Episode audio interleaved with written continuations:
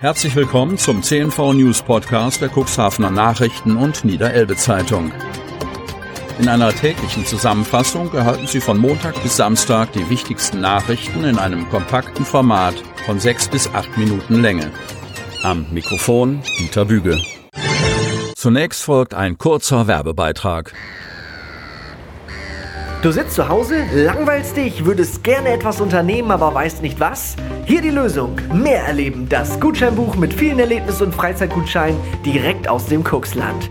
Mehr Infos erhältst du unter www.mehr-erleben-kuxland.de.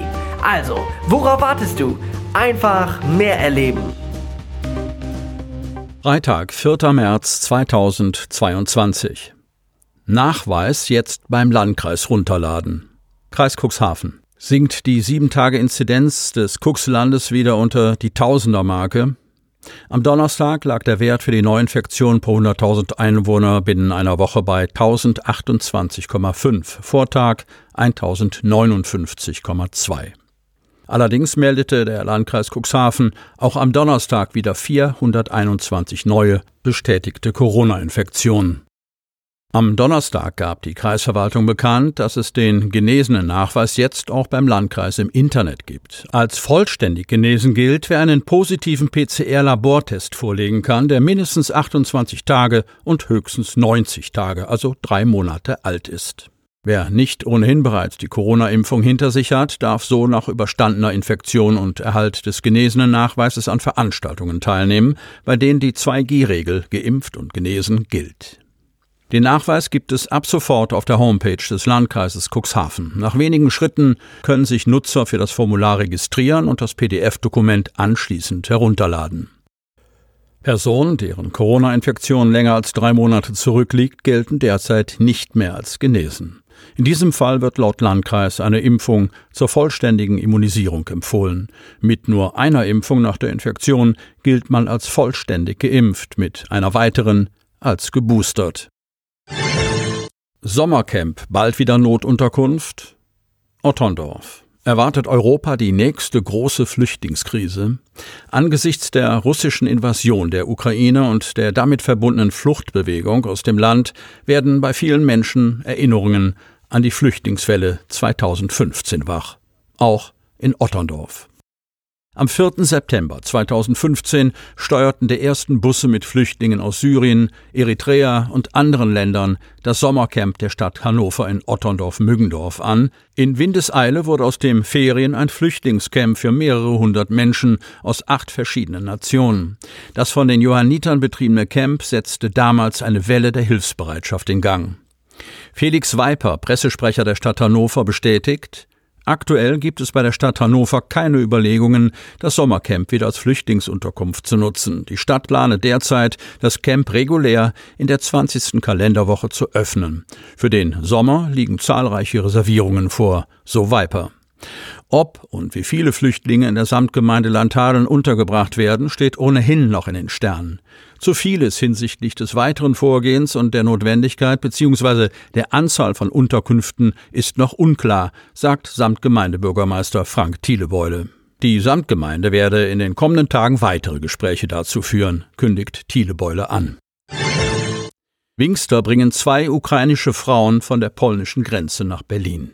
Als am Sonntagabend das Telefon von Horst Ab klingelt und ihn sein Freund Martin Lamke fragt, ob er mit ihm zur Grenze fährt, um zu helfen, zögert der Wingster nicht lange. Was sie an der polnisch-ukrainischen Grenze erleben, beeindruckt die Männer nachhaltig. Doch inzwischen sehen sie ihre eigene Aktion auch kritisch. Wir müssen was tun. Das sei der Gedanke gewesen, der Horst Ab und Martin Lamke aus der Wingst geritten hat, als die beiden Männer am Sonntagabend beschlossen, am Montag an die polnisch-ukrainische Grenze aufzubrechen, um Geflüchteten aus der Ukraine zu helfen.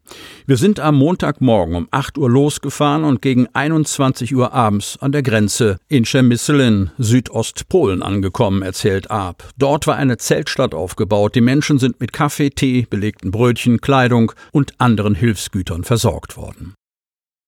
Die Geflüchteten seien von vielen Helfern empfangen worden, die ihnen eine Mitfahrgelegenheit in verschiedene Städte angeboten hätten.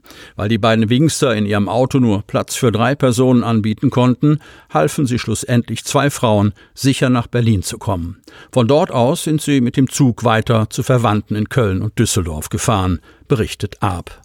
Die erste Bitte der Frauen sei gewesen, die Handys aufladen zu können, um Kontakt zu halten. Eine der Frauen kam aus Kiew. Gespräche habe es zwischen den Helfern und den Geflüchteten kaum gegeben. Sie waren so erschöpft, dass sie nach einer Viertelstunde im Auto eingeschlafen sind, erzählt Ab. Gegen neun Uhr morgens waren wir da, sagt er. Das Gefühl, wenigstens zwei Menschen eine sichere Flucht ermöglicht zu haben, sei zwar schön, sagt Ab rückblickend, aber im Nachhinein würden wir beide sagen, dass wir nur einen Tropfen auf den heißen Stein gegeben haben, so der Wingster. Es ist sinnvoller, das Geld, das wir in den Sprit gesteckt haben, zu spenden, um größere Rettungsaktionen zu unterstützen, sagt Ab.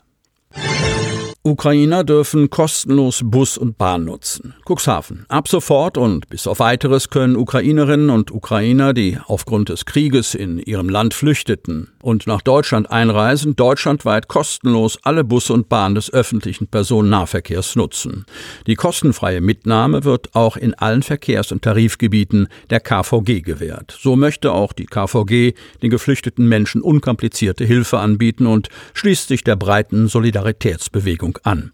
Ein Fahrschein ist nicht notwendig, es genügt ein gültiges ukrainisches Ausweisdokument. Mitreisende Kinder unter 18 Jahren benötigen kein eigenes Dokument. Innenraum von Boot durchsucht.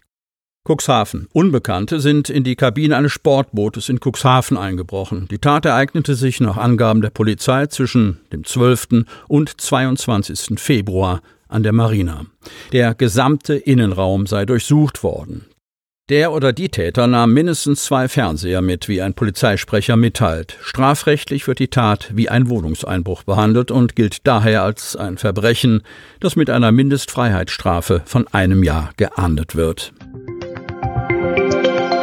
Damit Sie ab sofort keine Podcast-Folge mehr verpassen, benötigen Sie lediglich einen sogenannten Podcatcher. Auf den meisten Smartphones ist dieser bereits vorhanden. Falls nicht, dann suchen Sie ganz einfach in Ihrem App Store nach einem kostenlosen Podcatcher wie zum Beispiel Spotify, Apple Podcast oder AntennaPod. Selbstverständlich können Sie unsere Podcast-Folgen auch direkt über unsere Website unter cnv-medien.de slash podcast anhören.